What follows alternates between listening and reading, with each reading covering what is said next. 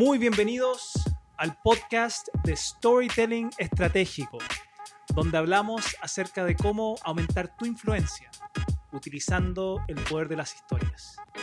Mi nombre es César Castro y este es el episodio 3, donde hoy vamos a responder una pregunta, quizá una de las preguntas más comunes que me hacen, que es ¿cómo?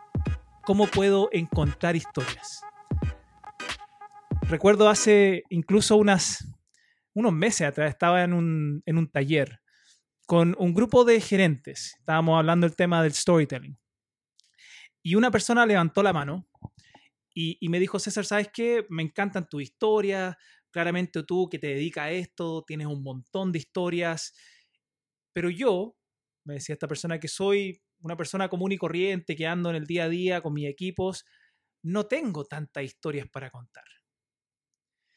Y lo interesante es que esta persona no fue la primera que me dijo esto. Hay, en todos los talleres que hago siempre hay por lo menos uno, dos, tres a veces que, que me dicen, César, no tengo historias. Y, y, normalmente creo yo que están pensando en estas típicas historias que, que casi son medios, medios de Hollywood, ¿no? estas historias de, del tipo que fue a la montaña y que, y que tuvo una experiencia única, no sé, por subir la montaña Everest, o este tipo que se tuvo que cortar el brazo porque quedó atascado entre una piedra. Y, yo les digo siempre, si tienen alguna historia así, donde es, claramente única, cuéntenla. Es una historia que, que, que, vale la pena trabajar y contarlas. Pero la mayoría de nosotros no tenemos esa historia de, la montaña Everest, de esas historias de, de, de pelear el oso o, o de vida o muerte. La mayoría de nosotros tenemos historias muy simples. Y la pregunta es, ¿esas historias simples podrían convertirse en historias estratégicas? Y yo hoy quiero hablar de un principio, de un solo concepto que, que, creo que te va a ayudar y que te va a abrir el mundo con respecto a este tema de las historias. Porque si tú estás buscando a veces historias literales para contar, me, pasa a veces con, se pone un equipo, el, el, gerente o el líder dice, ¿sabes qué? Yo quiero contar una historia a mi equipo acerca de cómo vender mejor, si, si ese fuese una temática. Entonces empieza a pensar en qué historias tiene donde él tuvo éxito vendiendo. Y, y es verdad que a veces tenemos historias literales para ciertas situaciones que podríamos utilizar y que podrían funcionar relativamente bien. Pero si tú solamente estás buscando historias literales, se te cierra un montón tu espectro, se te cierra mucho la, la, la capacidad de historias que tú podrías recolectar. Y el principio de la cual yo quiero hablar hoy tiene que ver con utilizar eh, las situaciones o las experiencias de la vida, sean muy simples, a veces muy cotidianas, como metáforas. Como metáforas. Porque si tú empiezas a ver las situaciones o la experiencia de tu vida como metáforas, ahí se te abre todo. Y ahí te vas a dar cuenta que estás rodeado todos los días de grandes historias.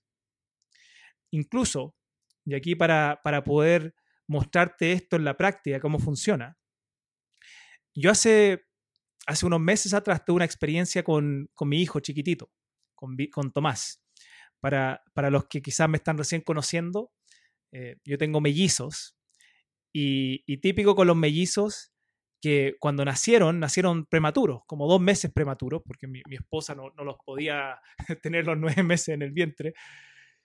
Y, y cuando nacieron, Tomás, que, el más chiquitito, salió súper debilucho. Su hermana Nicole, ella fuerte, hasta el día de hoy Tomás dice que la hermana le comió toda la comida en la guatita.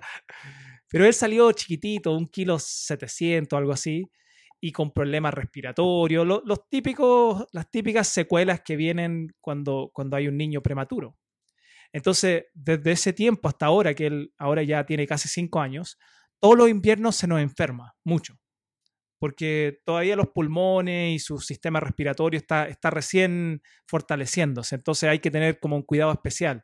y un resfrío puede pasar una bronquitis y una bronquitis, una neumonía y así rápidamente. Entonces, en, en julio de este año, que es la época peak de, verano, de, de, invierno acá en Chile, no, de verano estoy pensando en, en los Estados Unidos, y, y, él se nos empezó a enfermar. Y con mi esposa no, nos preocupamos, obviamente, porque no queríamos que esta cosa pasara algo peor, y lo llevamos rápidamente a su, a su pediatra. Y ella lo, revisó, le, le, típico, lo chequea, le tocan el pechito, le, le, le hace abrir la boca para mirar qué hay ahí en la garganta y ella nos dice, ¿sabes qué, papás? Eh, no, esta cosa es un resfrío hasta ahora, no, no es nada grave, qué bueno que lo trajeron ahora porque podemos, podemos anticiparnos. Entonces nos dijo, tienen que darle este medicamento y nos dio un jarabe. Tienen que darle este medicamento para, para que él vaya saliendo rápidamente de esto. ¿ya? Dos veces al día nos mostró ahí cómo se hacía el tema de pasar el jarabe y todo. Se veía simple. Entonces regresamos a la casa, justo ese día mi esposa, mi esposa iba a salir en la tarde con, con una amiga, entonces me, me, dice antes de salir, César, ¿estás, estás seguro que quieres que, que yo me vaya? Porque podría quedarme hoy, como están los niños enfermos. Y bueno, yo el, el ego ahí de, mi, de, de, papá, uno dice, no, no, no, no, no, mi amorcito, anda nomás, yo estoy a cargo acá de los niños, no te preocupes. Y ella salió. Y, y, me dijo, sí, antes de salir, bueno, cualquier cosa, César, llámame, yo, yo, voy a estar con el teléfono ahí. No, mi amorcito, no te preocupes, yo, yo me hago cargo. Y se fue. Y pasaron las horas, yo ahí con los niños, y era el tiempo para darle a Tomás su medicamento, su jarabe.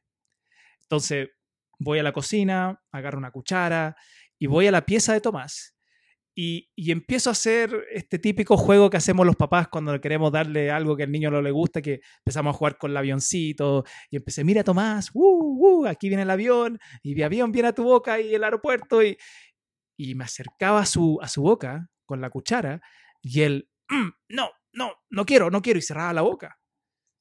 Y yo me empecé a rascar la cabeza y decía, pucha, ¿qué voy a hacer? Tengo que darle este, el medicamento a este niño, si no se me va a enfermar. Y, a ver qué hago. Y seguí con el jueguito y no, no, no. Entonces, en una ya casi desesperación, le digo, mira, Tomás, mira para allá. Y él, y él mira, cuando, cuando no está mirándome a mí, le trato de meter la, la cuchara en la boca y él empieza a escupir todo el medicamento. Papá, no, no quiero, no quiero. Y se pone a llorar. Y yo estoy, ay, cualquiera de ustedes que, que, tienen hijos saben cómo se siente esto, ¿no? Cuando uno tiene que darle algo importante al niño, un medicamento, lo que sea, y no quiere, no quiere, no quiere, porque uno no puede razonar como lo haría con un adulto, decirle, oye, esto te va a hacer bien a tu salud, el niño no va a entender. Entonces estoy ahí medio desesperado, no sé qué hacer. Y por un lado hay una vocecita que me dice, César, llama a tu esposa, ella tiene la respuesta, ella tiene la solución. Y por otro lado, otra vocecita que me decía, no, no, César, tienes que tú buscar la manera de solucionar esto, no, como, no, no, no llames a tu esposa, ¿cómo le vas a mostrar que no sabes cómo lidiar con esto? Y después de unos minutos, adivinen lo que hice. Llamé a mi esposa.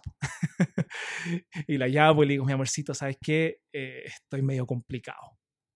Porque no logro darle el medicamento a Tomás he estado aquí minutos, cinco minutos tratando de darle este jarabe y no quiere, y no quiere, y no quiere. ¿Qué hago?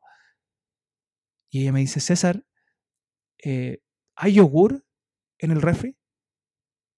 ¿Yogur en el...? Sí hay, sí, sí hay yogur. Mete el jarabe en el yogur.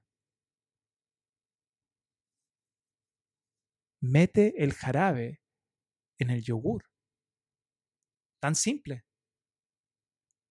ok, yo un poco incrédulo, incluso bajo a la cocina, agarro el, yogur de frutilla, que es el que más le gusta a Tomás, meto el jarabe, lo mezclo y después regreso a la pieza de Tomás. Y, y ya pensando cuál va a ser mi estrategia para convencerlo, y, y solo le dije, mira Tomás, yogur. Y él inmediatamente, sin ningún tipo de esfuerzo, resistencia, él agarra el yogur y empieza a comerse todo. Y se comió todo el yogur con el jarabe. Yo me, me rascaba la cabeza y decía, ¿cómo, ¿cómo tan simple esto? ¿Cómo tan fácil? Pasé un mal rato, ya hasta un poco de angustia y ansiedad porque no lograba darle el medicamento. Y era tan simple como meter el jarabe en el yogur. Y esto me, hace pensar una situación que la mayoría de, de los líderes, de los emprendedores, también viven, vivimos, que es que estamos constantemente tratando de darle a nuestros equipos o a nuestros clientes o al mercado el jarabe.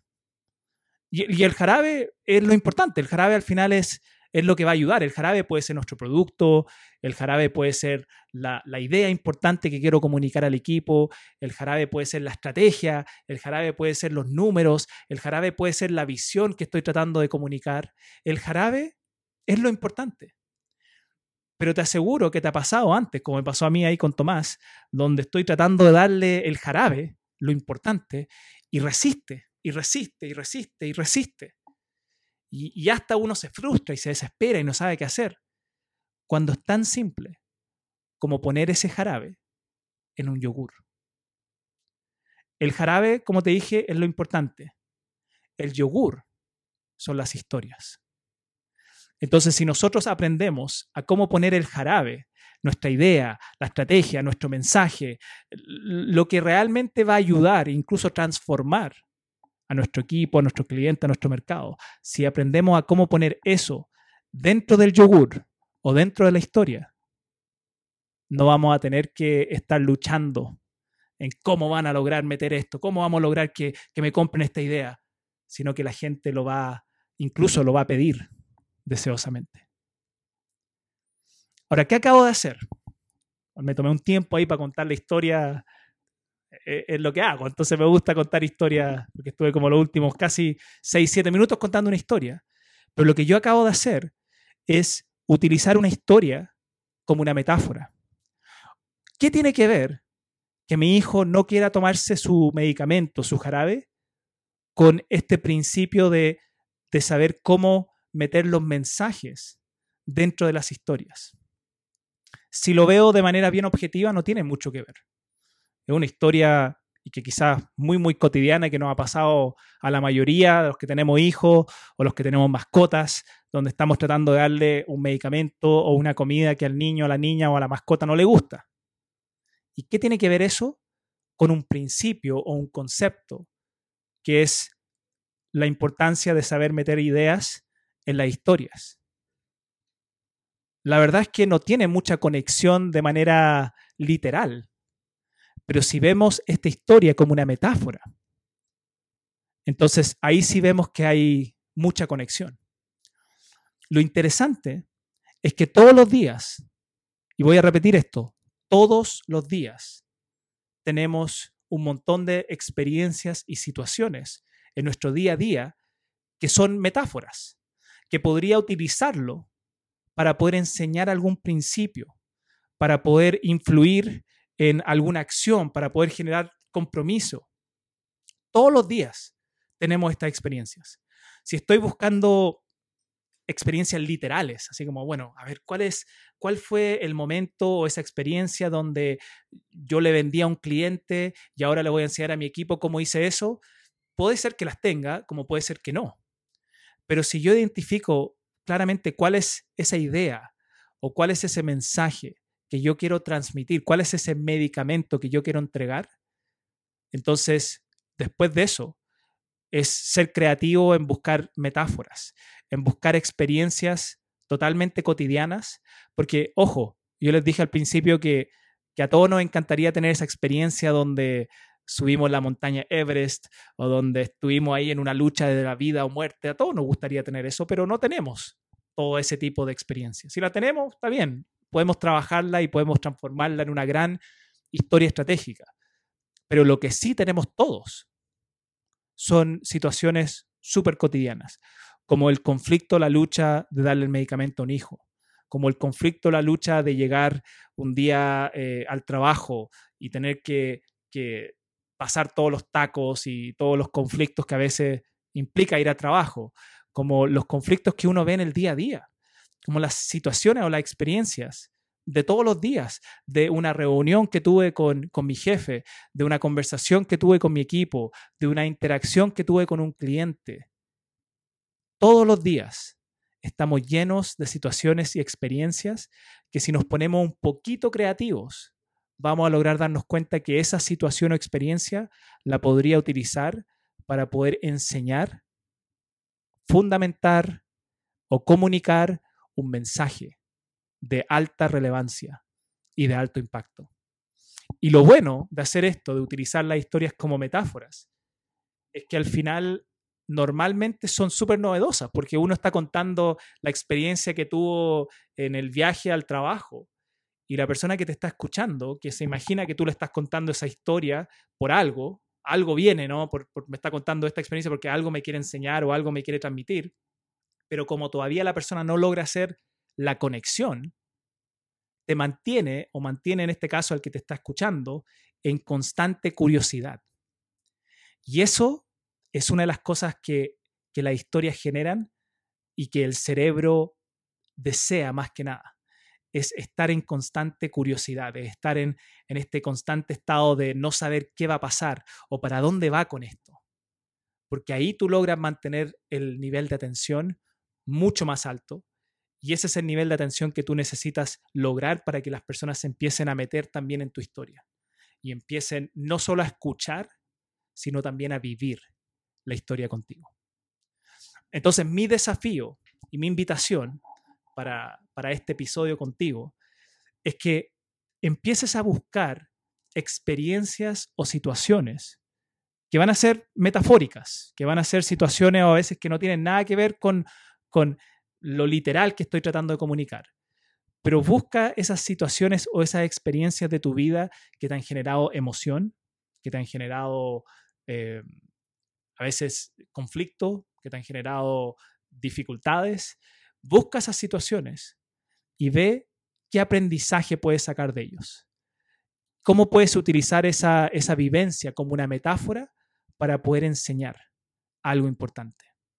Si tú empiezas a hacer este ejercicio, te vas a dar cuenta que tu vida, todos los días, está lleno, lleno de historias.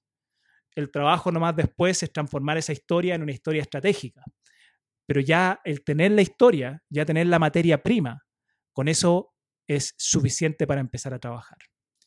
Entonces, si haces esto, yo te, lo digo ya de experiencia que todos los días yo tengo en mi celular un, una, parte donde tomo apuntes. Y todos los días cuando veo cosas, cosas que me llaman la atención, cosas chistosas, cosas llamativas, conflictos, suspenso, eh, novedad, cuando veo cosas que me llaman la atención, que me generan algún grado de emoción, yo lo anoto. Yo así como hago un resumen nomás. Una silla o un, no sé qué, una señora corriendo eh, a patas peladas, por, darte un ejemplo nomás. ¿Ok? Y lo, lo escribo y, lo escribo en ese momento solo para recordarlo, porque después, cuando, cuando empiezo a hacer el ejercicio de, levantar historias y empiezo a meterme en, esta, en estas frases que he anotado, ahí me conecto o me reconecto con esa experiencia y entro mucho más en detalle y empiezo a ver si esta experiencia eh, puede ser o no una historia estratégica. Incluso para el próximo episodio, ya que estamos hablando de esto, yo creo que voy a compartir contigo algunos criterios que, tú deberías utilizar para justamente saber si una experiencia o una situación se podría potencialmente transformar en una historia estratégica. Eso va a ser para el episodio 4. Pero por hoy, lo importante nomás es que entiendas, que ojalá haya logrado tatuar esto en tu cerebro, que toda experiencia, toda situación, de manera metafórica, puede convertirse en una historia estratégica. Entonces, ¿qué le respondo a las personas que me dicen, no tengo historias? Más que no tienes historias, todavía no has sabido cómo buscarlas. Y si te das cuenta que tu vida y todas tus interacciones y todos tus momentos del día a día pueden metafóricamente ser historias, te vas a dar cuenta que tienes miles y miles de historias que podrías utilizar para poder comunicar mensajes o para poder meter el medicamento en el yogur. Muchas gracias por haber participado conmigo, por haber estado estos casi 20 minutos. Eh, me encanta poder estar en, esto, en estos episodios dándote y entregándote este valor, porque como yo te dije antes, quiero que tú te conviertas en un storyteller estratégico. Y con este podcast, si tú vas siguiendo todos los episodios, que te invito a, que te puedas suscribir, que puedas prender las notificaciones, para que cada lunes que vaya subiendo un episodio te vaya avisando, para que puedas consumirlo rápidamente y puedas empezar a ponerlo en práctica. Entonces, espero poder seguir agregándote valor y espero que tengas una gran, gran semana y que recuerdes siempre que al final tú tienes influencia si sabes utilizar bien el poder de las historias.